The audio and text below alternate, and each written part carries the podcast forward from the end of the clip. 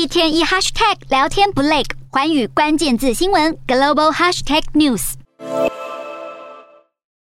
大批焦急的家长聚集在店家门口等待消息，警方拉起了封锁线展开调查。当地时间二十六号凌晨，南非东开普省港口城市东伦敦市一家夜店恩尤贝尼酒馆发生一群青年不明原因死亡，受害者的年龄在十八到二十岁之间。由当地媒体记者进入夜店，目睹遗体散布在店内各处的模样。形容是可怕的场景。